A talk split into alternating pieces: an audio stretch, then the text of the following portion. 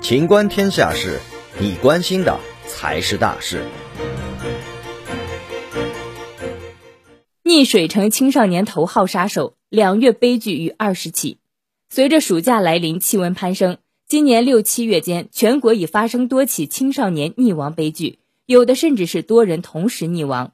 据新华网报道，我国每年约有五点九万人死于溺水，其中未成年人占据了百分之九十五以上。农村儿童溺死率远高于城市。